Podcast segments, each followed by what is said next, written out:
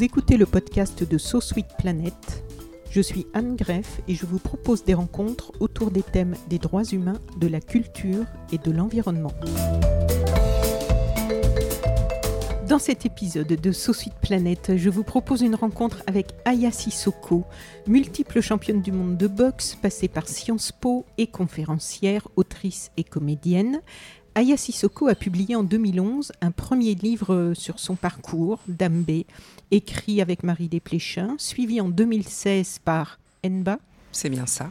Et le 6 mai dernier, 2022, est sorti ce nouveau livre publié au Seuil, Au nom de tous les tiens. Bonjour Aya. Bonjour.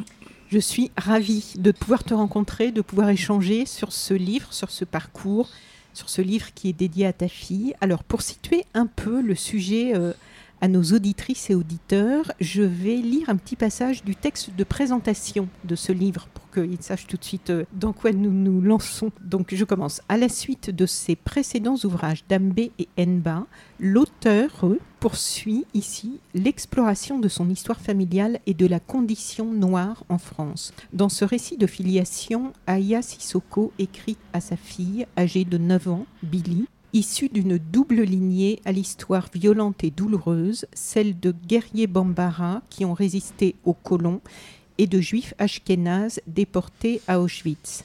Comme si la naissance de sa fille avait suscité un sentiment d'urgence justifiant de prendre la parole à nouveau, elle raconte les discriminations, le racisme et les préjugés auxquels une personne noire ou un noir, est-il écrit, doit faire face au quotidien et leur pendant, la honte profonde que les individus discriminés éprouvent souvent envers leur propre famille.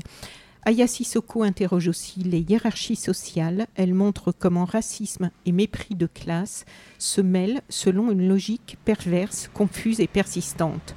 Les choses ont-elles tant changé pour les siens lorsqu'elle compare notre époque avec celle de son enfance dans une cité de Ménilmontant à la fin des années 80 Dans une langue tantôt éruptive, tantôt sensible, un livre nécessaire, traversé d'amour et de violence, qui redonne une place et une grandeur à toutes ces vies invisibilisées et souvent condamnées au silence.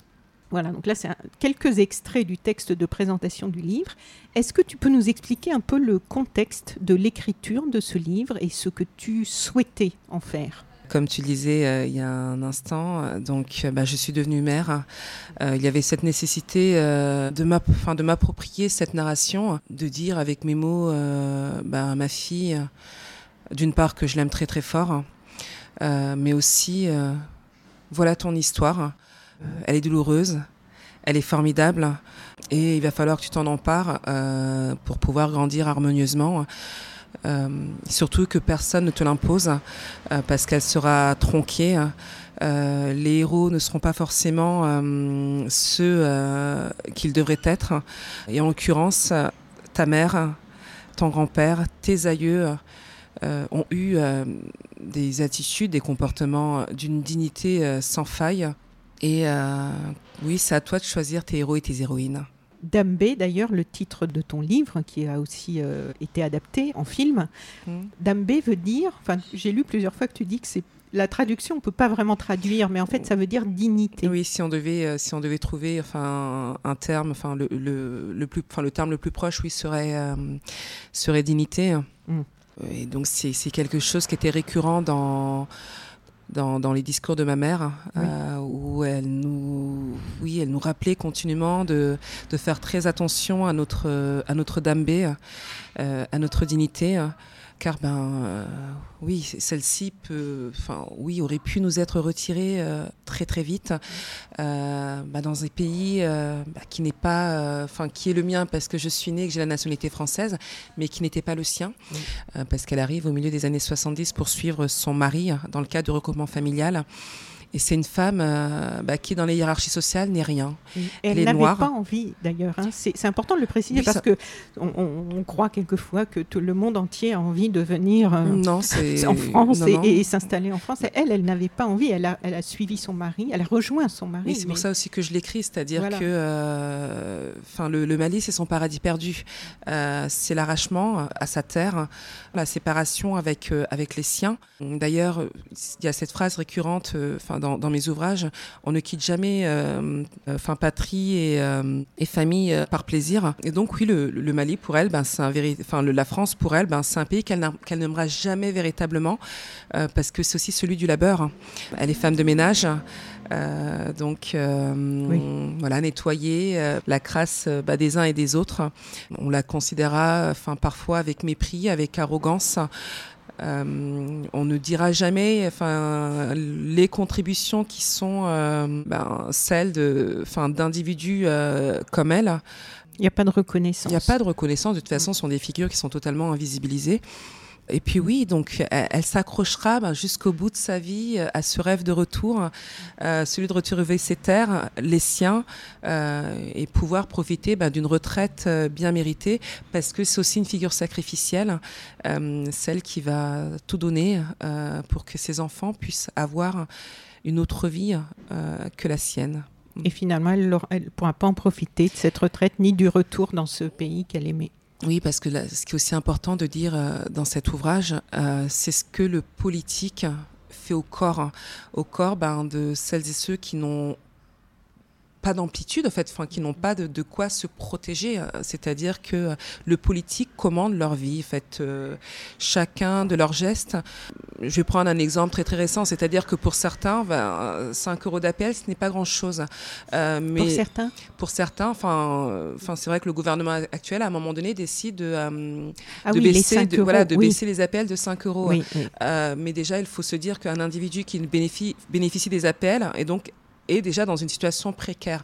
Alors quand on lui retire 5 euros, bah, c'est quelque chose d'énorme. 5 euros, c'est 2, euh, 3 paquets de pâtes, euh, euh, c'est mis bout bah, une, paire de chaussures à la fin de l'année.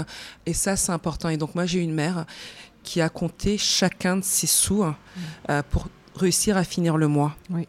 Et, et, donc le politique, c'est ça, c'est-à-dire que le politique commande les trajectoires de ces hommes et de ces femmes. D'ailleurs, si mon père, à un moment donné, décide de faire venir sa femme, mm. c'est le politique qui l'oblige. C'est-à-dire que la France, en, le 3 juillet 1974, décide de fermer ses frontières. C'est-à-dire que ces hommes qui avaient l'habitude de circuler euh, bah, d'un continent à un autre plutôt facilement, ben, du jour au lendemain, on leur interdit ce droit, on leur interdit bah, cette mobilité. Et donc, pour ne pas que les entrées d'argent, oui, enfin, s'arrêtent, eh ben, on décide de se fixer sur le territoire hexagonal. Et ta fille, à qui ce livre est adressé, elle, euh, elle, l'a déjà lu ou c'est pour un peu plus tard? Non, non, elle est, elle est trop jeune, elle n'a que, que 9 ans. Euh, c'est vraiment un matériel que je mets à sa disposition. C'est-à-dire que pour nous, ça a été un, long chemin euh, de pouvoir réunir enfin, les pièces du puzzle et de le constituer. ça, en, me concernant, ça a été un, un très très long cheminement parce que les parents ont tendance à ne pas parler justement de ce passé parce qu'il est douloureux, parce qu'il est celui des perdants, euh, celui de l'humiliation.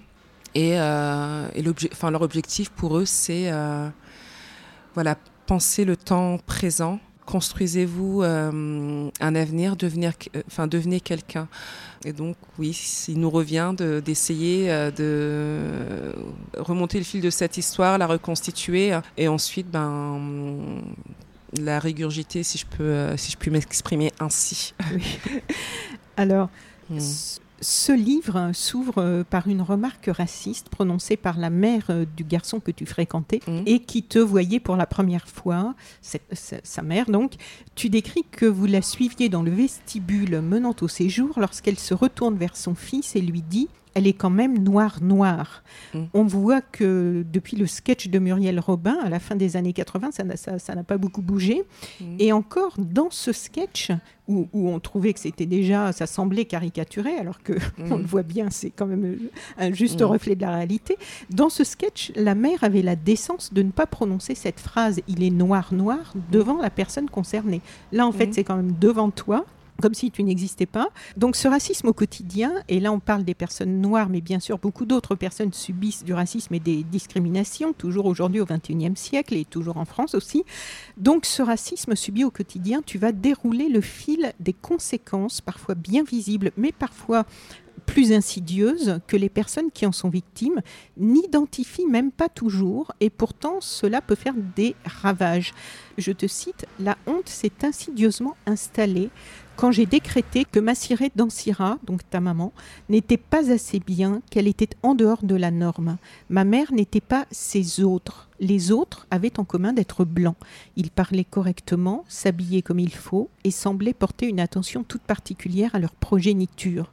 J'avais choisi mon camp, celui de la trahison, celui des autres. Je voulais être ces autres. Tout semblait beaucoup plus facile chez eux tout paraissait dans le bon ordre, à la bonne place. Et là, en quelques lignes, on voit les dégâts sur l'estime de soi, sur la relation avec ta mère, sur ta propre construction, ce sentiment de honte profond, terrible, alors que ta mère se bat pour être une personne digne, qu'elle va faire des ménages, travailler nuit et jour, un sentiment terrible quand on n'a rien fait de mal, qu'on n'a rien à se reprocher, un sentiment qui naît juste par la façon dont les autres, donc les blancs, vous considèrent, mais ce sentiment de honte, tu vas le dépasser, le transformer. Donc quel est le lien entre ce processus de transformation de la honte et ce livre? Ben, comment, euh, comment on rompt euh, avec ce sentiment de honte? Ben, Déjà en, apprenant.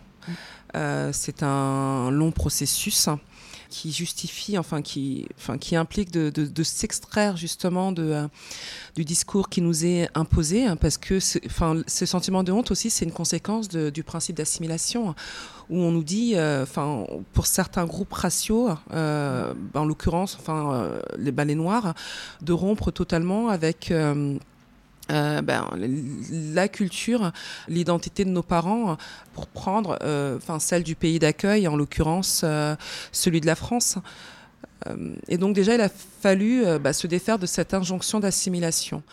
Et puis, il y a aussi les rencontres, les discussions, les lectures.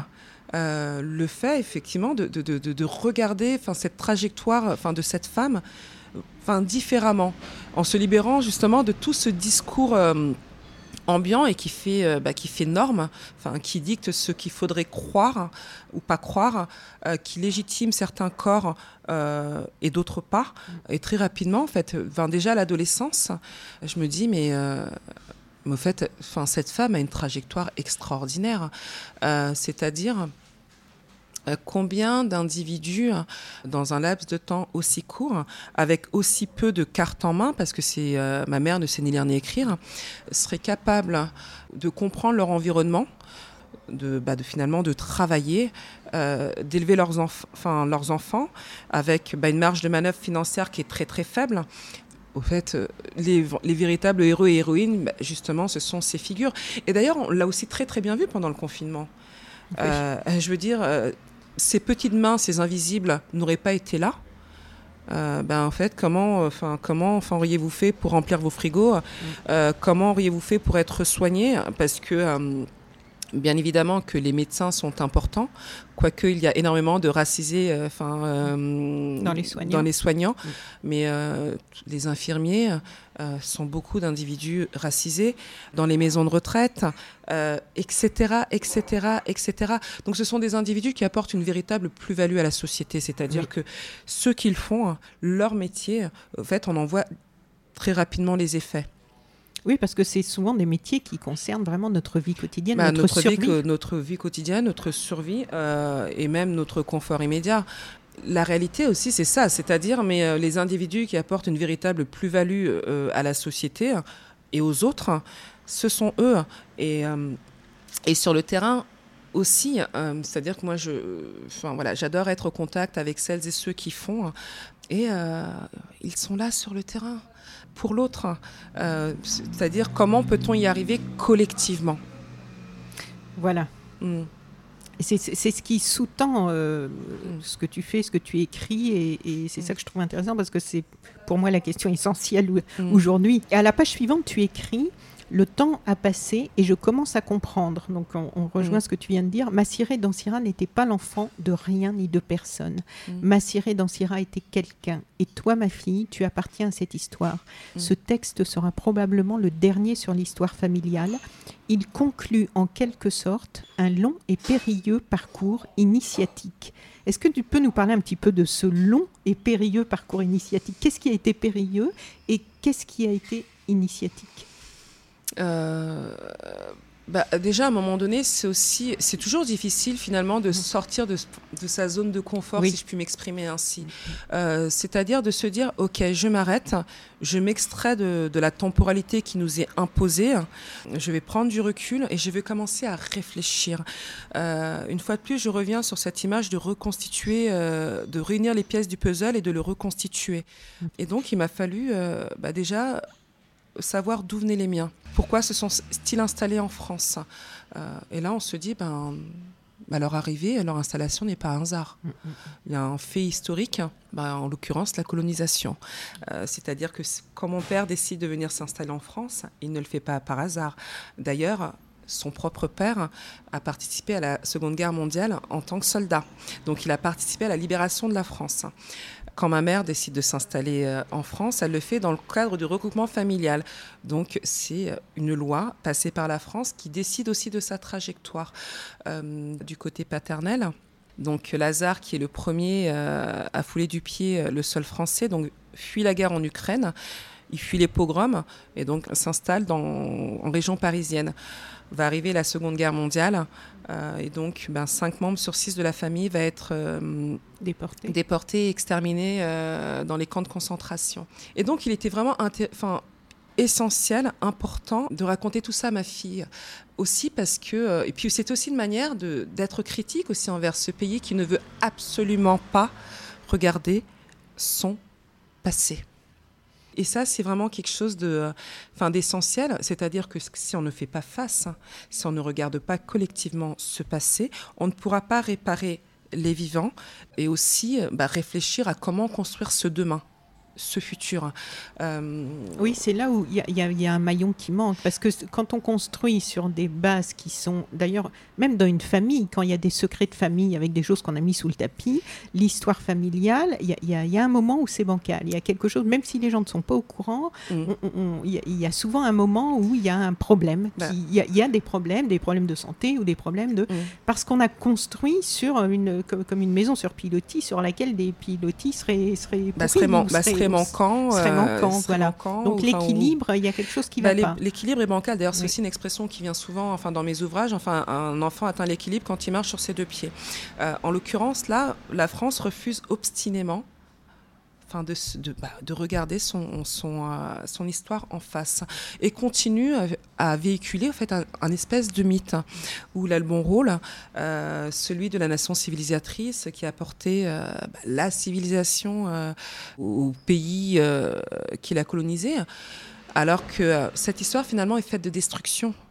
elle est faite de d'extermination et tout ça, enfin tout ça, ben aussi oui, puis, pour la négation d'une culture parce que j'ai, bah, de, la, négation des cultures mais tout ça aussi commandé par un système économique. C'est-à-dire qu'en fait on peut pas enfin euh, dissocier cette mission euh, enfin bah, déjà l'esclavage et cette mission colonisatrice euh, sans prendre en compte bah, l'économie. Parce que c'est aussi l'économie capitaliste le développement économique enfin trouver continuellement en fait de nouvelles, enfin de nouvelles terres à exploiter, qui justifie euh, cette destruction et cette extermination, euh, et d'ailleurs qui continue en fait sous d'autres formes encore aujourd'hui. C'est-à-dire que notre confort euh, en fait, se construit au détriment d'autres individus. et ça aussi, il va falloir aussi le comprendre, notre façon de vivre, notre confort se construit au détriment d'autres personnes. Euh, et des ressources de la planète ah bah, et, de, la euh, biodiversité. Bah, les, ressources, bien évidemment. C'est-à-dire que le système capitaliste, euh, de toute façon, est mortifère. Il est mortifère pour l'environnement et il est mortifère pour les individus. et, d'ailleurs, aujourd'hui, ça se rejoint, puisqu'il y a de plus en plus les ouvrages de, de Malcolm Ferdinand ou de Guillaume Blanc sur, mm. par rapport à l'écologie décoloniale. Et on voit qu'effectivement, il y a des causes communes. Tout est structuré où à un moment il y a un, vrai manque de respect du vivant en fait, que ce soit les êtres humains, que ce soit la faune, la flore, tout cet environnement. Et mmh. pendant longtemps, on a euh, piétiné tout ça en pensant qu'il n'y aurait pas de conséquences. Aujourd'hui, les conséquences sont là et menacent la survie de l'humanité. Donc on se dit, il serait quand même temps. Bah, il serait quand même temps de se dire que la, cupidité de quelques-uns, euh, finalement, ne peut pas euh, décider du, de, la vie de nombreux autres. En fait. Et, et, sur le fait de, mhm. reconnaître euh, cette histoire hein, par rapport à la ah colonisation, par rapport à mhm, l'esclavage, par rapport à tout ça, bon, on entend bien dans la société française régulièrement une, une interprétation par rapport aux personnes qui, qui essaient de travailler, de faire des études sur ça. Moi, je trouve que c'est une vision tronquée où on veut présenter les personnes qui essaient de travailler là-dessus comme comme si ces personnes voulaient nous remonter les uns contre les autres. Alors que pour en connaître plusieurs qui travaillent euh, vraiment en tant qu'universitaires, mmh. moi je trouve que au contraire, ils sont elles et ils sont motivés par l'envie de reconstruire ah, ensemble. Mais, absolument. Ça veut pas, on veut pas l'entendre. Absolument. Et euh, l'objectif à un moment donné, c'est de, de, de, mettre euh, ben, toutes les cartes sur la table et, et de se dire, mais comment on fait pour construire euh, aujourd'hui et demain, mais en étant à égalité. Parce que ce que réclament euh, tous ces individus qui, dorénavant, n'hésitent plus à s'exprimer, c'est euh, l'égalité, une véritable égalité entre les individus. Il va falloir aussi se rendre compte que cet universalisme dont beaucoup se réclament était déjà à l'origine inégalitaire. Bah, d'ailleurs, le, oui, les, je vais femmes... recevoir au mois de juin. Normalement, je dois rencontrer Mme Fatou Nyang pour son livre, qui elle aussi a été très critiqué. Et quand ah. on lit Universalisme, son Mais il est extraordinaire et c'est un livre que je vous conseille vivement. Et c'est pas un livre pour, pour justement nous remonter les uns contre les autres. Au contraire. Non, au contraire. On cherche... Euh, on, trouve, on cherche des solutions. Il y a un proverbe mondain qui dit Le monde est vieux, mais l'avenir sort du passé. Il est impossible de construire l'avenir ben, si on ne, on ne s'ancre pas dans ce passé. Et donc je revenais justement à, à, à, cet universalisme qui est déjà à l'origine était euh, euh, exclué, enfin une part non négligeable de la société, en l'occurrence les femmes. Les Noirs n'en parlons même pas. Et euh, moi, je me souviens de ce, de ce proverbe euh, d'Olympe de, Gouges. Donc je me dis déjà, si Olympe de Gouges au 19e siècle avait compris pourquoi nous, au 21e siècle, on n'arrive pas à comprendre. Mm. Elle disait, une femme dans la civilisation des hommes, c'est comme un nègre dans la civilisation des blancs. Cette phrase, en fait, résume déjà la situation. Donc je me dis, cette femme l'avait compris et l'avait formulé au XVIIIe siècle. Comment cela se fait-il qu'aujourd'hui, au XXIe siècle, on soit incapable de comprendre qu'il y a une hiérarchisation au sein de la société française, qu'au même titre que les femmes subissent le patriarcat, ben, les Noirs enfin, subissent le, euh, enfin, euh, oui, la domination, la domination blanche. Mais oui. C'est aussi simple que ça. Et donc, pour celles et ceux qui croient véritablement à un universalisme, euh, à l'égalité entre les individus, ben, il va falloir apprendre. Enfin, déjà désapprendre pour mieux apprendre. Et moi, c'est ce que j'ai fait. C'est-à-dire que même en tant que femme noire, il m'a fallu désapprendre pour apprendre. Et c'est aussi comme ça que j'ai mieux aimé ma mère. À partir du moment où j'ai compris comment se structurait la société française, quelles, étaient euh, enfin, celles et ceux qui étaient exclus du, récit national. Euh, et que euh, bah, j'ai décidé bah, finalement de me choisir mes héros et mes héroïnes. Et en disant ça, l'objectif, ce n'est pas d'effacer les autres, hein. c'est d'affirmer que ces figures peuvent cohabiter les unes à côté des autres. Oui, c'est pas d'effacer les autres, c'est juste que tout le monde est, droit à, sa place et à la même place. Pas, pas, à ce que certains prennent la place de trois personnes et que d'autres euh, soient euh, justement, comme on dit, invisibilisés. il y a, il juste, c'est juste une question d'égalité. C'est une question euh, enfin, d'égalité, de réhabilitation, de, de, cette volonté que l'histoire soit dite dans sa globalité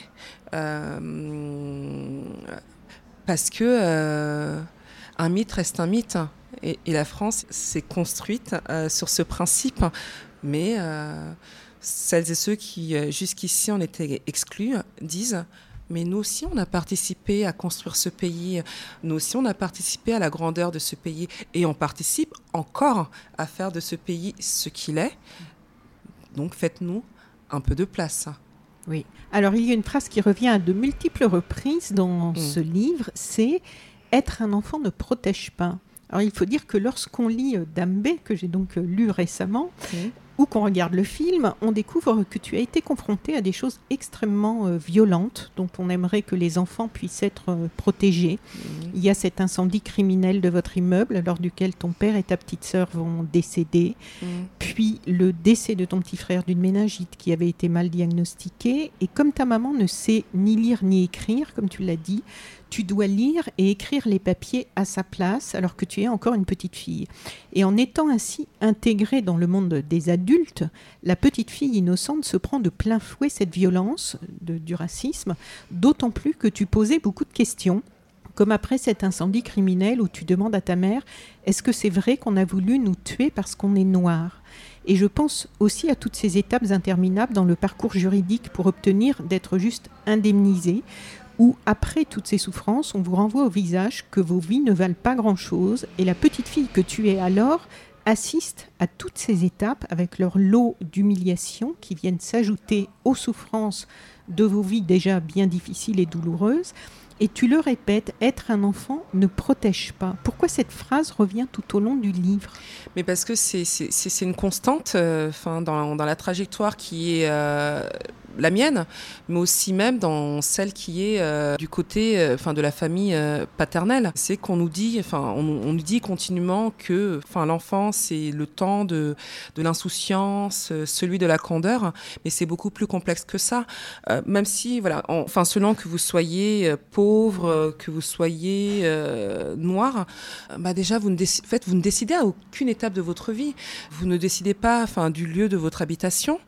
Et donc, généralement, ce sont dans des quartiers euh, bah, populaires, euh, avec les joies euh, et les difficultés qui vont avec. mais c'est aussi le choix de l'école de vos enfants qui, bah, qui vous sera imposé. et donc, finalement, comme je dis, faites votre vie véritablement enfin, assujettie aux politiques. Et on sait effectivement que bah, l'apprentissage, ben, plus il se fait tôt, hein, mais vous vous en tirez euh, par la suite. Enfin, on ne va pas revenir sur les études de Bourdieu, euh, euh, sur bah, le fait que des enfants d'ouvriers ont très très peu de chances bah, de s'élever socialement, etc.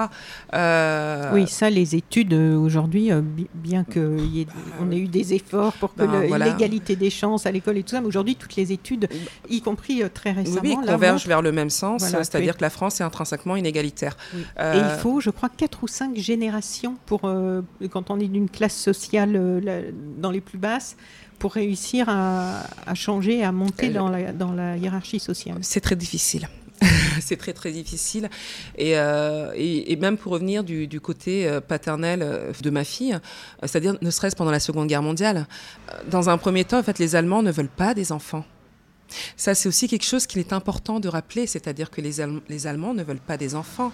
C'est l'État français, mm. parce que là, en plus, on est dans un contexte enfin, où certains tentent de réhabiliter euh, Pétain. Et, euh, donc, oui, non, donc, rappelons un peu l'histoire. Rappelons, c'est pour ça qu'il est important, justement, de, de s'ancrer dans l'histoire pour réfléchir le présent et, euh, et, le futur. Tout à fait. Tu l'écris, hein, ce passage, par rapport aux enfants dans ton livre, pendant la guerre. Oui, donc, enfin, la France ne veut, enfin, l'Allemagne ne veut pas des, des, des enfants c'est juste la France, pour des raisons pratiques, qui propose leur déportation. Euh, parce que. Ils savent pas quoi faire des enfants qui restent. Quoi en faire en l'absence des parents. Et c'est de cette façon qu'on va se retrouver avec des milliers de, euh, d'enfants déportés et exterminés euh, dans les camps. C'est la raison pour laquelle je dis être un enfant ne protège pas. Et de toute façon, on, à partir du moment où une société opère un traitement différencié entre eux, euh, avec une rupture d'égalité, mm. euh, bah, pour l'accès euh, bah, au, savoir, donc à l'école, l'accès aux soins, mm. etc., bah, être un enfant ne protège pas. Alors tu écris page 29, euh, Massiré Dansira tenta à plusieurs reprises de remédier à son analphabétisme en s'inscrivant à des cours donnés par des associations de quartier. Mais l'urgence du quotidien finissait toujours par gagner la bataille. Comme tu le dis, c'est facile de l'extérieur de juger à l'emporte-pièce et de dire quand on veut, on peut. C'est important de décrire cette réalité-là, ce quotidien.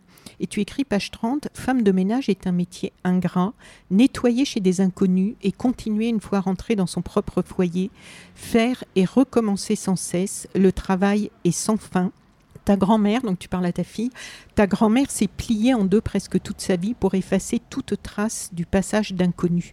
Elle était payée une misère, malgré le cumul, parfois, de plusieurs contrats. Massiré Dansira appartenait au camp des travailleurs invisibles, de ceux qui nettoient votre crasse avant votre arrivée et recommencent après votre départ. J'ai lu récemment le livre de Florence Omna, son enquête en immersion à Wistreham, lorsqu'elle s'est faite embaucher en tant que femme de ménage. Donc la plupart, qui, mm. qui, a été adapté aussi en film récemment avec Juliette Binoche, la plupart des femmes avec lesquelles elle travaille dans, dans cette histoire-là sont blanches. Et déjà, déjà, quand on lit le livre, c'est révoltant la façon dont on les traite, dont on les maltraite. Pour celles et ceux qui ne sont pas blancs, c'est pire encore puisqu'il y a un cumul de difficultés. Euh, il n'y a pas tant que ça de témoignages écrits sur cette réalité-là qu'il est important de rendre visible. Qu'est-ce que tu aimerais que ce livre fasse bouger au-delà de, ta fille qui le lira un jour? Non, mais déjà, enfin, euh, il était important, enfin, de rendre une humanité à toutes ces, euh, à toutes ces figures dont on parle pas, de leur rendre une dignité, de dire qu'elles sont puissantes parce qu'elles le sont véritablement. Euh, leur parcours, euh, les conditions de la survie, enfin, sont héroïques. Et, pour moi, c'est essentiel. Et puis leur dire, au fait, aux lecteurs, regardez euh, la réalité des autres, regardez à quel point le politique a un impact sur la vie des individus. C'était aussi cette volonté de, oui, nous, le, enfin, le politique a un véritable impact sur nos existences. Et voilà comment ça se euh, ça s'articule, et euh, comment ça rend encore plus difficile l'existence d'hommes, de femmes et d'enfants qui déjà se débattent. Et euh, il y avait aussi bien évidemment cette envie de dire, là, à un moment donné, il va falloir aussi vous regarder vous, parce que vous bénéficiez, enfin, le plus directement de ce système. Euh, même si, alors bien évidemment, mon objectif, c'est ne pas de, de, de, de, mettre en concurrence euh, enfin, enfin, les groupes sociaux, mm. mais il n'empêche que vous bénéficiez le, le plus directement euh, de ce système. Quand on parle de racisme, le blanc ben, domine le noir, l'arabe ou l'asiatique. Et d'ailleurs, le, le contexte actuel en témoigne. C'est-à-dire que pour nous, individus racisés, allumer sa télévision et être euh, et subir, enfin, le, discours politique, enfin, c'est juste terrible. C'est juste terrible. Non seulement on se débat quotidiennement pour sortir la tête de l'eau. Alors je précise aussi que, pour le, oui, moi j'ai vécu dans une famille pauvre, mais mes conditions de vie n'ont plus rien à voir avec celles de mon enfance. Donc euh, je, voilà, je ne connais pas, enfin, je ne, je ne connais plus enfin, la, la, pauvreté directement. Euh, donc, c'est toujours important de le, de le préciser. Mais euh, je l'ai vu, euh, je l'ai vu, je l'ai vécu, mm. j'en ai été le, le, témoin direct et je continue à être sur le terrain. Et donc, je vois comment les, les familles, les militants qui font un travail extraordinaire sur le terrain, justement pour pallier aux manquements et, euh, de l'État, le travail formidable qu'ils font. Et ça, j'aimerais aussi véritablement souligner, euh, rendre hommage aussi à ces hommes et femmes qui bénévolement travaillent sur le terrain pour tenter de pallier aux déficiences de l'État. Et d'ailleurs, on l'a vu aussi une fois de plus pendant le confinement, si certains militants euh, n'avaient pas distribué bah, des denrées euh, élémentaires, alimentaires de base, certaines familles auraient manqué, euh, enfin n'auraient pas eu de quoi se nourrir. Et ça, il faut le souligner parce qu'il y a une véritable solidarité dans les quartiers populaires. ce sont des hommes et des femmes qui font un travail considérable extraordinaire d'aide aux devoirs, de, soutien en fait dans, oui, dans tout ce qui peut euh, euh, faciliter euh, le quotidien enfin, de ces hommes, femmes et enfants. Mais oui, ce, ce livre, c'était aussi ben, pour le lecteur blanc. Regardez votre histoire en face. Mm, mm, mm. À un moment donné, il va falloir aussi se prendre en main et, et se dire, mais oui, vous avez une responsabilité. Voilà, faites aussi votre autocritique. Nous, on l'a fait. A priori, on est très en avance sur vous. D'ailleurs, c'est pour ça aussi que bah, vous, avez, vous, vous sentez, euh, vous, sentez euh, agressé. oppressé, mais euh, parce que en fait, votre confort ne peut pas se construire au détriment d'une autre. C'est aussi pour ça que ça presse et que ça dure depuis tellement de siècles, hein, tellement de décennies encore aujourd'hui, qu'il est normal qu'à un moment donné, les individus disent on en a marre. C'est-à-dire que la domination blanche s'articule dans le monde entier et ce système économique dans lequel on vit est destructeur. Est destructeur pour l'environnement et pour les humains. Il va falloir à un moment donné qu'on se pose collectivement la question de qu'est-ce qu'on fait dorénavant? Quelle est la politique qu'on veut mener? Euh, Comment doit se structurer la société? Et euh, et dans un espace globalisé, ça ne peut pas se faire aussi qu'au niveau national, mais tous les États, tous les individus, enfin, peu importe qui ils sont, euh, vont devoir euh, bah, se mettre autour de la table parce que notre façon de vivre a, des conséquences sur d'autres continents. Les guerres, euh, bah, là, les famines, et, parce qu'avec le réchauffement climatique. Et aujourd'hui, voilà, les conséquences nous rattrapent. Mm nous rattrape. Puisque bah. là, on voit bien, là, on enregistre, euh, mm. on est au mois de mai. degrés à euh, Paris, en Inde, même des 50 degrés en Inde. 50 en Inde, 31 ici. L'année dernière, l'été dernier, il y a eu 50 en, en Australie. Donc, on voit bien que tout se dérègle. Et D'ailleurs, les pays du Sud sont euh, ceux, puisque là, maintenant, ça y est, ça nous rattrape et, c'est imminent que mm. l'on subisse l'impact concret en France. Et je me dis, bah, c'est triste, mais il va falloir en arriver là pour que, visiblement, nos politiques se décident enfin à bouger. Enfin, on, espère, parce que pour l'instant, c'est pas bah, vraiment encore le cas. C'est pas, le, pas leur urgence, apparemment. Et nous, ça y est, ça arrive à nos, à nos portes, sur nos paliers, ce réchauffement climatique, mais les personnes dans les pays les plus pauvres qui sont les moins responsables de ce réchauffement climatique, puisque c'est pas leur, euh, leur ah, façon de, consommer. Pas de leur fait c'est pas eux qui sont euh, responsables aujourd'hui, on le sait, de, des problèmes dans lesquels nous sommes entrés de l'Anthropocène, et c'est eux qui subissent de plein fouet, de plein fouet notre manière de vivre, de consommer. Donc là, pour le coup, je m'inclus aussi dans le, enfin, dans le, dans l'équation. Enfin, je, je, participe aussi au problème. Donc oui, il va falloir un Parce moment que la montée des eaux, là, il y a les côtes des mhm. pays du Sud, on voit que les dégâts sont là maintenant. Oui, et j'ai presque envie de dire pour les racistes, si vous voulez pas, si vous voulez pas les voir justement sur votre territoire, il va falloir véritablement, la meilleure solution, c'est de changer votre manière de vivre. Euh, eh là, je suis un peu. c'est euh, non, mais c'est ça, c'est que parce que le, justement, enfin, le dérèglement climatique, ça va être aussi des déplacements de population, et ces populations, enfin, vont plutôt monter euh, bah, vers le nord. L'ONU a, moi, je me souviens, j'avais partagé sur Facebook il y a déjà quelques années, et les chiffres sont ressortis récemment. L'ONU avait prévu autour de 150 millions de réfugiés climatiques mmh. des pays du Sud en Europe pour 2050. 2050, c'est demain. Oui, c'est demain, mais Donc, euh, ça veut dire que si, euh, voilà, si, si on tient euh, aujourd'hui à pour tous ceux qui ne veulent pas ceux qui voir veulent pas ce mélangement, qui ont peur effectivement eh ben, d'être remplacés, remplacés, etc. Voilà, il faut se préoccuper sérieusement de ce qui se passe dans les pays du Sud et de notre responsabilité par rapport à tout ça, mm. parce que sinon mm. tout ce qui les incommode va être de plus en plus euh, présent. Ce qui me surprend, en fait, non, ça me surprend pas parce que c'est toujours très inconfortable effectivement de devoir euh, bah, accepter le fait qu'on ait le mauvais rôle que tout ce qu'on nous a raconté depuis qu'on est tout petit, en fait, bah, ce n'est pas vrai. En fait, qu'on a été bercé de, euh, euh, oui, d'une histoire qui n'était pas la bonne, qui n'était pas euh, la vraie. mais je vous assure qu'une fois que vous, voilà, que vous, enfin, que vous accepterez, enfin, de vous décentrer un tout petit peu, de vous taire d'accepter, enfin d'écouter, d'accepter la parole, d'écouter ben, celles et ceux qui ont une véritable expérience, en fait, ça va aller beaucoup mieux. Ça va aller beaucoup mieux. Euh, euh, et, vous vous rendrez compte que, euh, bah, en prenant du recul, que bah, c'est peut-être pas faux ce qu'on nous, ce qu'on nous dit. Et s'ils sont de plus en plus nombreux à le dire, bah, c'est peut-être qu'il y a du vrai.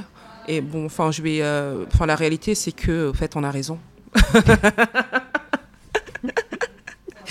Bon, alors ce qui ressort aussi de ce mm. livre, c'est cette profonde injustice mm. euh, subie régulièrement liée au racisme. On ne parle pas du sentiment d'injustice, on parle de faits. Mm. les Blancs ont beaucoup de mal à reconnaître ces faits et ce déni rajoute encore une couche d'injustice. Et tu écris, page 32, La colère est l'ultime rempart de ceux qui ne sont rien. Et page 33, La colère est l'une des réponses instinctives et immédiates à l'injustice. La colère précède l'action. Il n'y a pas d'action, pas de changement sans colère. La colère devance une éventuelle résignation et se transmet de génération en génération. Elle est le refuge de ceux qui ne possèdent rien dans un monde fait par quelques-uns pour quelques-uns. La colère, lorsqu'on la subit euh, comme ça, c'est légitime, c'est une réaction humaine, naturelle, mais la colère, si on ne s'en occupe pas, peut mener à la destruction ou à l'autodestruction. Elle peut aussi bien être un moteur euh, pour entreprendre des actions constructives qui vont participer à changer les choses. Mmh. Toi, à quel moment tu commences à réfléchir à cette colère et à en faire quelque chose?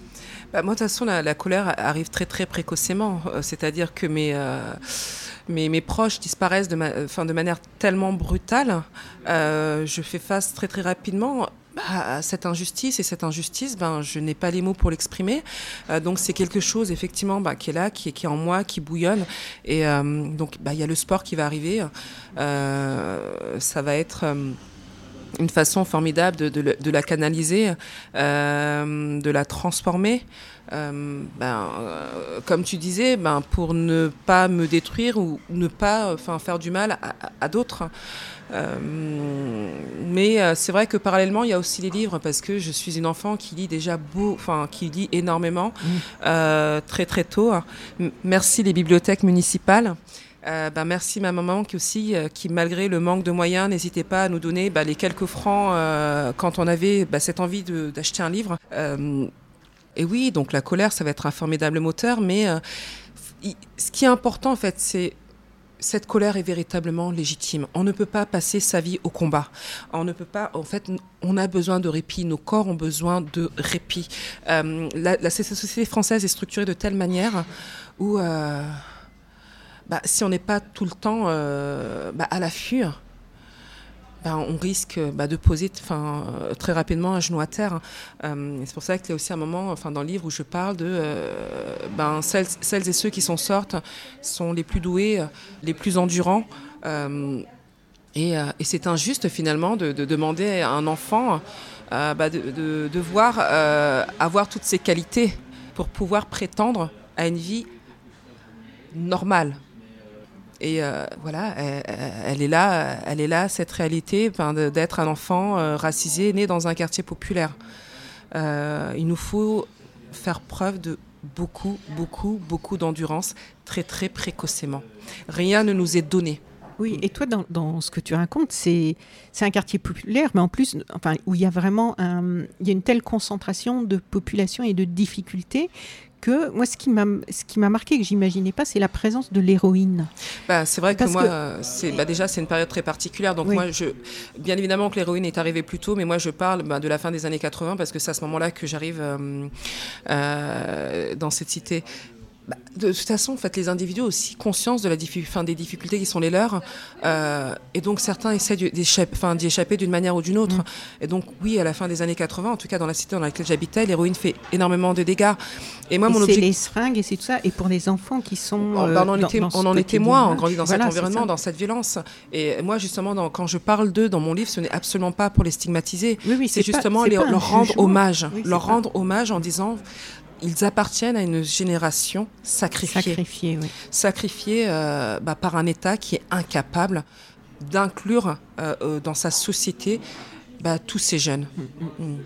Mais je pensais aussi, euh, en te demandant à quel moment tu commences à réfléchir à cette colère et en faire quelque chose, à un passage dans Dame B. Ben, j'ai n'ai mm. pas, noté euh, quelle page et, je mm. et, je me souviens plus exactement.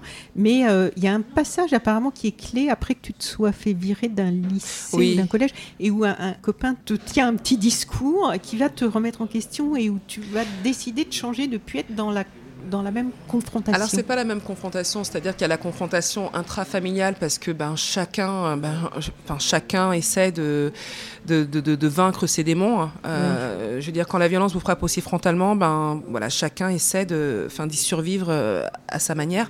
Euh, et donc il y a eu vraiment ce moment charnière, c'est-à-dire que euh, je suis virée de, de mon lycée je tombe en dépression sans savoir à l'époque que c'était une dépression Oui, parce ça. que je ne m'étais pas.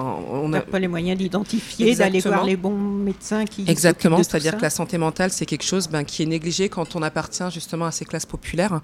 Euh, Enfin, la société, enfin, la- société, l'institution a du mal à concevoir que nous puissions euh, euh, avoir une santé mentale bah, fragile aussi du fait des conditions et des violences que nous subissons.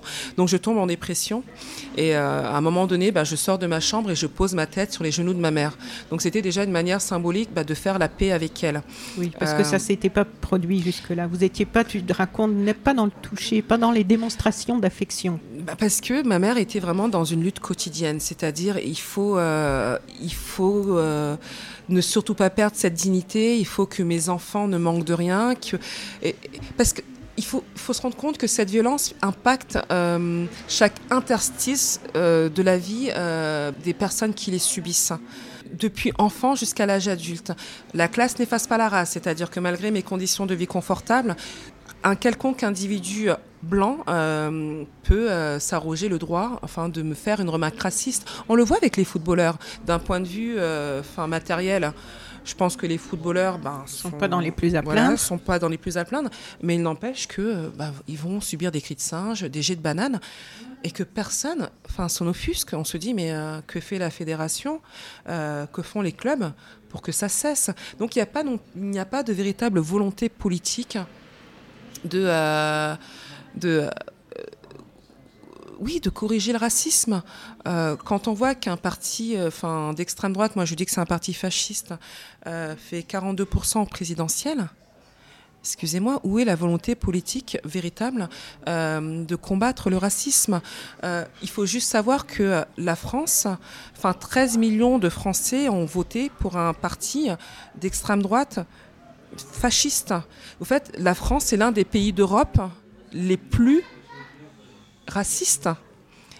Parce que moi, je ne, cette excuse du, vote de contestation, etc., non.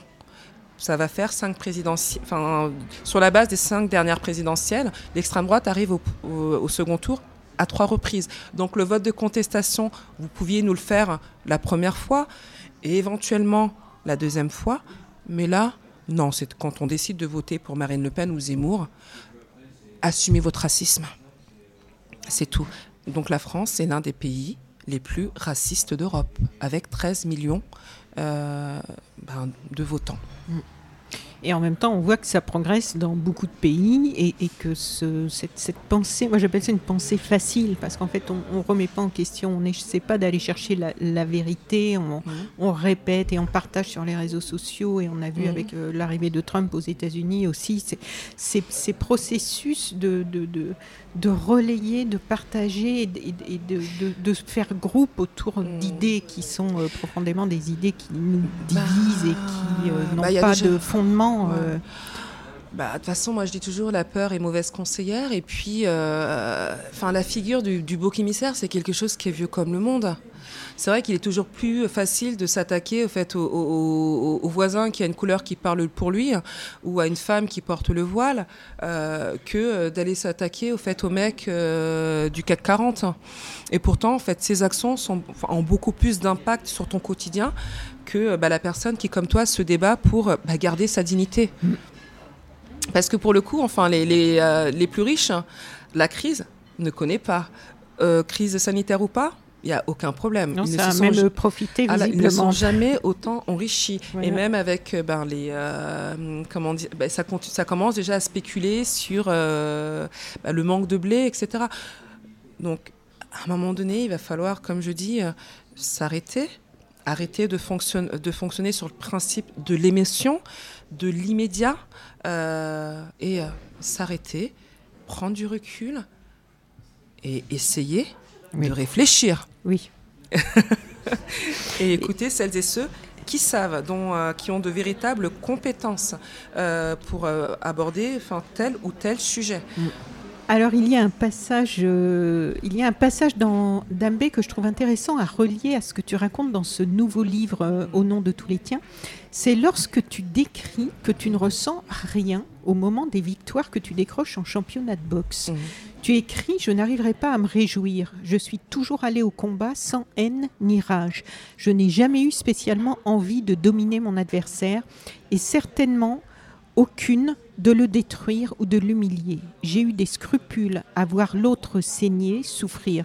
Je n'aime pas faire mal, ce n'est pas de la grandeur d'âme. Ces victoires-là me sont indifférentes. Celle à laquelle j'aspire, c'est la victoire que j'emporte sur moi et qui me consacre plus forte que je suis capable de l'être. Elle récompense les sacrifices, les efforts, les douleurs. Dans ce cas, alors oui, il y a de la volupté elle est parfaitement égoïste. Je ne sais pas si c'est parfaitement égoïste, mais ce n'est mhm. pas le sujet de ma question. C'est à quel moment tu l'as ressenti alors, cette euh, victoire emportée sur toi? Euh, bah déjà, enfin dire que, euh, la boxe d'une certaine manière, c'est l'allégorie de la vie, enfin du quotidien que l'on, que l'on, auquel on doit faire face, aux différents obstacles que l'on doit surmonter. Mhm. Et cette nécessité de, bah, de rester debout. Et donc les gens en fait se focalisent surtout sur, euh, enfin sur le combat et, euh, et, la victoire. Mais euh, c'est tout ce qu'il y a, enfin avant qui est important. c'est, enfin ces mois, ces jours, ces années d'entraînement auxquels on doit s'astreindre. Bah, la douleur aussi de, de l'entraînement, ces innombrables enfin, mises de gants, etc. Et finalement, en fait, le, le, combat, enfin, le, d'une certaine manière, c'est juste le oui, enfin, la fin de, de tout ce processus, enfin, l'aboutissement, l'aboutissement exactement de, de, tout ce processus. Euh, c'est un temps, en plus, qui est très très court, dans le temps très court par rapport à tout ce par qui rapport précède, à voilà tout ce qui précède au chemin. Et donc, bon, il y a la satisfaction d'avoir gagné, mais c'est vrai qu'il y a aussi cette frustration parce que je suis aussi quelqu'un qui euh, Enfin, qui s'est construit toujours en se fixant des objectifs. Mais une fois que tu as atteint cet objectif, et la, la question qui arrive tout de suite, mais qu'est-ce que je vais faire maintenant? Euh, comment je vais me réinventer, euh, qu'est-ce que je vais pouvoir faire de nouveau? Euh, et moi, c'est ce qui me fait tenir, c'est ce qui me fait vivre, c'est continuellement ben, sortir de cette zone de confort, apprendre, faire de nouvelles rencontres et, et créer. Mm, mm. Et créer. Et ta mère te disait souvent de devenir quelqu'un. Et tu le dis aussi à ta fille dans ce livre. Devenir quelqu'un, ça ne veut pas dire la même chose pour tout le monde. Hein. Qu'est-ce que ça veut dire pour toi? Euh, alors je ne sais pas si euh, de mémoire je vais pouvoir euh, citer cette phrase, enfin la phrase précisément, mais déjà le devenir quelqu'un, en fait, enfin, il ne s'agit pas de possession matérielle. que l'on soit très très clair, c'est-à-dire bah, justement, enfin, enfin certains, enfin énormément s'emparent de ce, euh, enfin du principe de dignité. Mais qu'est-ce qu'ils en savent véritablement de la dignité? Qu'est-ce qu'ils en savent des combats qu'il faut euh, qu'il faut mener pour garder sa dignité? Euh, Rien. C'est-à-dire que tout ce qui nous est important pour nous, en fait, ben, ces groupes qui ont dû ben, continuellement se battre, en fait, même ces mots, enfin, ils s'en emparent, les vides de sens. Non, la dignité, c'est garder euh, la tête hors de l'eau, c'est une lutte du quotidien. Euh, ne surtout pas perdre son humanité. Euh, et cette dignité, ça fait des années et des années que certains, certaines mènent les luttes pour la garder. parce qu'on a tendance à croire effectivement que la lutte est, récente. non, d'autres avant nous ont mené les luttes. et parce qu'il fallait, euh, oui, garder cette dignité, ne jamais renoncer, surtout pas renoncer à cette humanité, en tout cas que euh, bah, les Blancs ne nous la retirent pas. Euh, et donc voilà, le devenir quelqu'un, c'est ne renonce jamais à ton histoire. C'est cette histoire qui fera justement que tu seras quelqu'un, que, que tu considéreras l'autre, justement. Parce que vu, enfin, vu ce qu'ont vécu tes aïeux, tu ne, jamais ne faudra te départir de, de, ton humanité, de, de, cette dignité, la conscience de l'autre. Euh, il faut que tous les hommes restent des hommes. Euh, donc, euh, apprends. Ne, ne traite jamais personne avec mépris ou arrogance. toutes les vies comptent. Et voilà, devenir quelqu'un, c'est avoir une véritable conscience de l'autre. Hmm. On ne se fait jamais tout seul. C'est intéressant parce que là aussi, j'entends souvent dans, mm. les discours qui veulent discréditer les, mm. les, personnes qui se battent, les personnes racisées, pour, euh, mm. Euh, Il est très bien ce terme.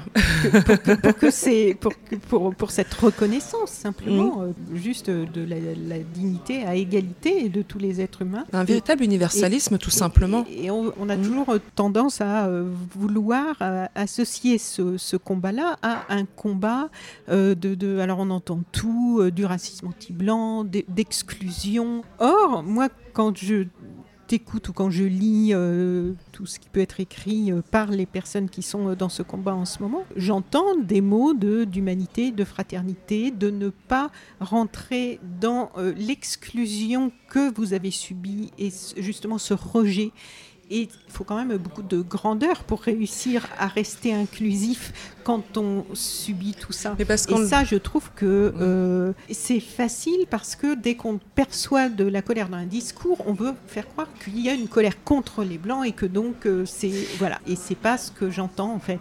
Bah, de toute façon, c'est absolu, c'est absolument pas ça. Enfin, même pour en revenir à, Mme Fatou Nyang, enfin, dans son livre Universalisme, enfin là, je, je, rappelle cette phrase formidable de, de Mme Fatou Nyang construire un universalisme à la mesure du monde. Donc inclusif, comme, euh, comme tu le disais il y a un instant. Mais quand on a subi, quand on a subi, euh, de manière aussi violente, euh, que ce soit le racisme, les inégalités, en fait, ce serait renoncer nous-mêmes à notre humanité si on devait reproduire ce que l'on a subi. Et moi, personnellement, je ne souhaite à personne de vivre enfin toutes les euh, oui tout, les oui tout ce qu'on a pu euh, encaisser euh, encaisser. avoir à supporter. D'ailleurs c'est ce que je dis aussi à ma fille. Je ne supporterai pas que tu ta vie se résume à résister. Je ne le souhaite à personne à aucun enfant. Donc quand j'entends enfin certains discours personnellement moi ça me fait sourire mais oui, continuer à, nous opposer enfin, des, arguments fallacieux, il n'empêche que il est hors de question euh, que la réussite des uns se construise au détriment des autres, que vous le vouliez ou non. C'est-à-dire que ma mère me le disait en son temps, nous aussi on aime nos enfants. Je le dis à ma fille, maman t'aime, et à partir du moment où j'aime ma fille, j'aime mon enfant, euh, ben, je veux va lui construire un monde où elle pourra s'épanouir. Donc, euh, donc on continuera euh, à se battre pour prétendre à une véritable égalité. Hmm. Mais elle ne se fera pas contre vous. L'idéal, c'est qu'elle se fasse avec vous. Mais il va falloir désapprendre désapprendre. Euh, et remettre en question. Remettre en, en question les hiérarchies sociales. Euh, je veux dire, enfin, les mythes, c'est formidable, mais quand vous lisez enfin, la mythologie grecque, vous vous rendez compte que bah, tout n'est pas vrai. Bah, la France aussi a, construit un mythe euh, bah, pour justifier la domination, l'exploitation d'autres groupes raciaux. Hmm. Tu as dit souvent que ton entraîneur, je hmm. crois que c'était Jean, Jean Rochin, voilà, t'incitait à t'intéresser, à t'ouvrir à autre chose. quelles sont les choses auxquelles tu as commencé à t'intéresser en dehors de la boxe à l'époque, à ce moment clé, et euh, celles auxquelles tu t'intéresses aujourd'hui? Alors, c'est vrai que Jean Roche était vraiment extraordinaire. D'ailleurs, il disait, moi, je n'entraîne que les, euh, que les gosses de la même condition sociale que moi. Euh, donc, il avait vraiment une véritable conscience euh, politique, enfin, d'enfants nés pauvres, ayant grandi dans les classes populaires, et avec des, anciens parents communistes, enfin, et durs. et donc c'est vrai que c'est l'un des premiers, hum, qui m'a amené à discuter de politique. À ma prise de conscience politique, à structurer ma pensée politique. après les, entraînements, c'était de longues discussions bah, où on débattait, on n'était pas forcément d'accord parce qu'il y avait aussi bah, une, grosse différence d'âge. Hein. Donc, on, euh, voilà, parfois, ça crée des, euh, des, des, de friction, mais ce qui était formidable, c'est que euh, la discussion, en fait, était possible. On débattait, on n'était pas, enfin, on n'était pas forcément d'accord. Mais l'écoute. Voilà, il y avait l'écoute, mais on recommençait à la, à, la, séance suivante. Alors, comme je faisais de la compétition, autant vous dire qu'il y avait énormément de séances dans la semaine, mais ce n'était absolument pas un problème. Par la suite, c'est vrai que le, passage à Transpo aussi a été très très structurant dans, dans la manière de bah, justement de, de prendre l'information, enfin une information qui venait enfin de différentes directions, mais comment justement euh, articuler euh, bah, tous ces éléments pris euh, en différents endroits. Donc ça, Sciences Po a été véritablement bah, structuré ma pensée. Ça a été vraiment formidable pour ça. Puis ensuite, aller sur le terrain. C'est-à-dire qu'il euh, faut aller sur le terrain, aller rencontrer euh, enfin, l'autre. Euh, oui, aller se soumettre à un discours qui n'est pas forcément ben, le sien. Débattre. Débattre. Euh, accepter la contradiction. Et ça oblige aussi à argumenter. Et là, on voit nos propres limites quand on doit argumenter aussi. Exactement, parce que quand, enfin, quand un individu qui vit, qui subit véritablement les choses, vous dit euh, qu'il met telle ou telle stratégie pour amoindrir justement les effets euh, de ces inégalités. Oui. Ben, vous, avec votre argument, oui, mais tout le monde, c'est pas pareil, ou on n'est pas tous les mêmes, on n'est pas tous racistes au fait, ça vaut pas grand-chose parce que ce sont véritablement des hommes, des femmes et des enfants qui subissent euh, enfin, les, enfin, les effets euh, bah, de ces politiques d'une société structurellement injuste, euh, bah, raciste, islamophobe, qui subissent véritablement en fait les conséquences dans leur chair, dans leur quotidien, même dans leur manière d'occuper l'espace public. elle est là la réalité, c'est-à-dire que ce sont des hommes, des femmes et des enfants euh, qui, sont derrière. Ce sont des vies qui sont derrière. Et euh, ce sont des individus qui n'aspirent ben, qu'on leur foute la paix, qu'on les laisse vivre. Voilà. Alors, tu t'impliques justement dans plusieurs initiatives. Est-ce que tu peux nous expliquer ce qui te tient à cœur, ce que tu trouves intéressant ou utile, les sujets sur lesquels tu t'engages? Bah moi de toute façon j'aime, enfin j'adore le terrain. Euh, parce que euh, au seul moment où j'ai failli euh, finalement le quitter parce que ben enfin l'ascension sociale si je puis m'exprimer ainsi ben fait que vous vous dites ben, j'ai travaillé très tardivement j'ai profité des fruits de mon labeur et finalement en fait la sortie de Dimbé en fait m'oblige m'oblige, m'oblige pas, parce que c'est aussi, c'est moi qui accepte. Voilà, c'est un choix. J'accepte effectivement d'aller à la rencontre, euh, enfin de, fin de d'élèves euh, très, très, très, très, très majoritairement euh, euh de, de, quartiers populaires. Et je me rends compte que, en fait, mon discours est complètement bah, éculé. En fait, c'est qu'il ne répond absolument pas à la réalité du quotidien. Le fameux quand on veut, on peut. Ben non, en fait, c'est difficile de dire à un gamin euh, quand on veut, on peut, quand euh, euh, il est à distance raisonnable des, infrastructures publiques, des transports, face à la précarité faite du, quotidien, même la, précarité enfin, des établissements dans lesquels ils étudient, où ils apprennent.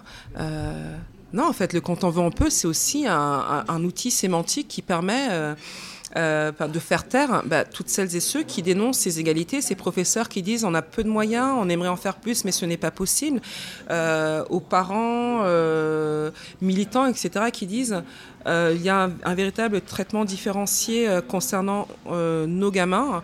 Ils n'ont pas enfin, des, professeurs absents, enfin, donc des, jours d'école manquants, un établissement ben, qui euh, en état de vétusté, en état de vétusté etc. donc c'est aussi à nous, enfin, de, de, de, de, en fait, pour résumer, fait, de garder un esprit critique. Je pense que l'esprit critique, malheureusement, c'est quelque chose qu'on entend de moins en moins euh, dans le débat critique et qu'il est essentiel euh, de, réintroduire cette notion d'esprit critique. Et pour le nourrir, cet esprit critique, ben, ça suppose aussi de... Euh, oui, de se soumettre à un discours qui n'est pas le nôtre, à, se, à accepter des croyances qui ne sont pas les nôtres, euh, parce qu'elles ont aussi euh, le droit de citer. Mm. Alors, dans, dans, les initiatives, je reviens à ma question, euh, dans mm. lesquelles tu t'impliques, parce qu'il y, y, a beaucoup de choses. Ah il y a la bibliothèque, les ateliers d'écriture, tout ça. J'aimerais bien que tu nous parles un peu de tout ça, parce que c'est aussi facile de penser que les gens sont justement seulement dans la critique. Mais en fait, toi, tu es beaucoup sur le terrain pour mais aider à changer les choses. Mais c'est le terrain, en fait, qui structure ma pensée. Hein. Alors, parle-nous un peu des choses dans lesquelles tu... c'est le terrain qui structure ma pensée. C'est euh, animer des ateliers d'écriture, c'est euh, aller à la rencontre d'élèves euh, dans des quartiers populaires.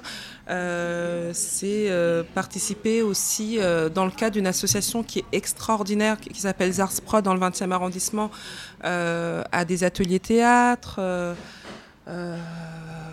À la bibliothèque. À la bibliothèque aussi. Le, euh, le travail que tu vas faire pendant un an. Bah là, oui, j'ai carte blanche à la, à la bibliothèque Asia Djibar dans le 20e arrondissement, où on organise des tables rondes, euh, des ateliers d'écriture, euh, enfin des, des, des, des, interviews, enfin des rencontres avec des personnes, enfin qui viennent de l'extérieur sur des thématiques qu'on a qu'on a qu'on a définies en amont. Et donc d'ailleurs, la prochaine aura lieu ce samedi. 21 mai et, je pense ça va être diffusé après. mais... Oui, mais euh, et traitera de la création pour les individus racisés. Parce que la création artistique. La, oui, la, création artistique dans sa diversité, avec Grace Lee, euh, Alice Diop, euh, Bintou Dambélé, euh, Sherine Soleiman et Rokaya Diallo. Parce que c'est, il, suffit, il suffit aussi de donner la parole à, des personnes, oui, qui, euh, bah, qui sont légitimes à le faire sur ces sujets-là. Euh, il faut accepter euh, le principe de... De toute façon, c'est ce qu'on apprend à un enfant. Écoute avant de parler. Moi, c'est ce que j'apprends à ma fille. Chut, tu, écoutes et ensuite tu me répondras. pourquoi? Enfin, les, les, adultes se départiraient enfin, de, d'un élément enfin, éducatif de base. Et alors, tu disais qu'au moment de tes victoires dans la boxe, tu ne ressentais aucune joie. Qu'est-ce qui te procure de la joie aujourd'hui? Déjà ma fille, euh, parce que euh, parce que c'est un enfant qui est, génial, qui est, qui gentil, qui aime véritablement les autres et euh, et, puis en plus, elle, adore le rugby. non, mais oui, ma fille, euh, mes proches. Euh, et puis, euh, ce qui me rend heureuse aussi, c'est de, de, de, de, voir enfin, une nouvelle génération qui, qui, a véritablement envie de faire bouger les lignes. Et, et voilà, y a, ils, sont, ils sont à fond. Et, elle a quel âge aujourd'hui? Ma, fille, elle a 9 ans, mais même cette, je parle même de, cette nouvelle génération d'adolescents, de jeunes adultes qui sont vraiment à fond et, et, euh, et qui veulent faire bouger les lignes. parce que moi, j'aime bien aussi ce principe de transmission, de passage de relais. Enfin, la lutte, c'est quelque chose aussi qui. Euh, donc chacun effectivement l'amène euh, enfin à son niveau et selon en fait le euh, enfin l'énergie qui est la sienne. Mais c'est aussi quelque chose qui épuise véritablement. C'est-à-dire qu'on qu'on parle pas assez de santé mentale de celles et ceux qui sont investis quotidiennement sur le terrain. Euh, c'est quelque chose qui épuise d'autant plus aujourd'hui que les attaques ah y, compris dans, ceux qui se battent sur les questions environnementales aujourd'hui c'est incroyable, c'est incroyable. c'est violent et on par les réseaux sociaux par le net par, partout partout, partout. et donc donc, euh, voilà, il y a toujours ce côté, euh, voilà, enfin, d'autres prendront la suite et ça, c'est formidable. Et les anciens pourront, euh, pourront tirer, souffler et, tirer leur révérence.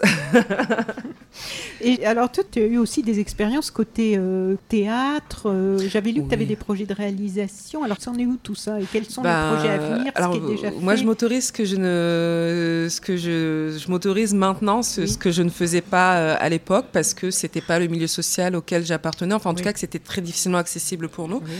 Et donc oui, enfin j'ai eu la, chance, l'opportunité de monter sur les planches, mhm. faire le, festival d'Avignon, de de rentrer en création. et puis là, oui, mon, objectif, c'est vraiment de, passer à la réalisation.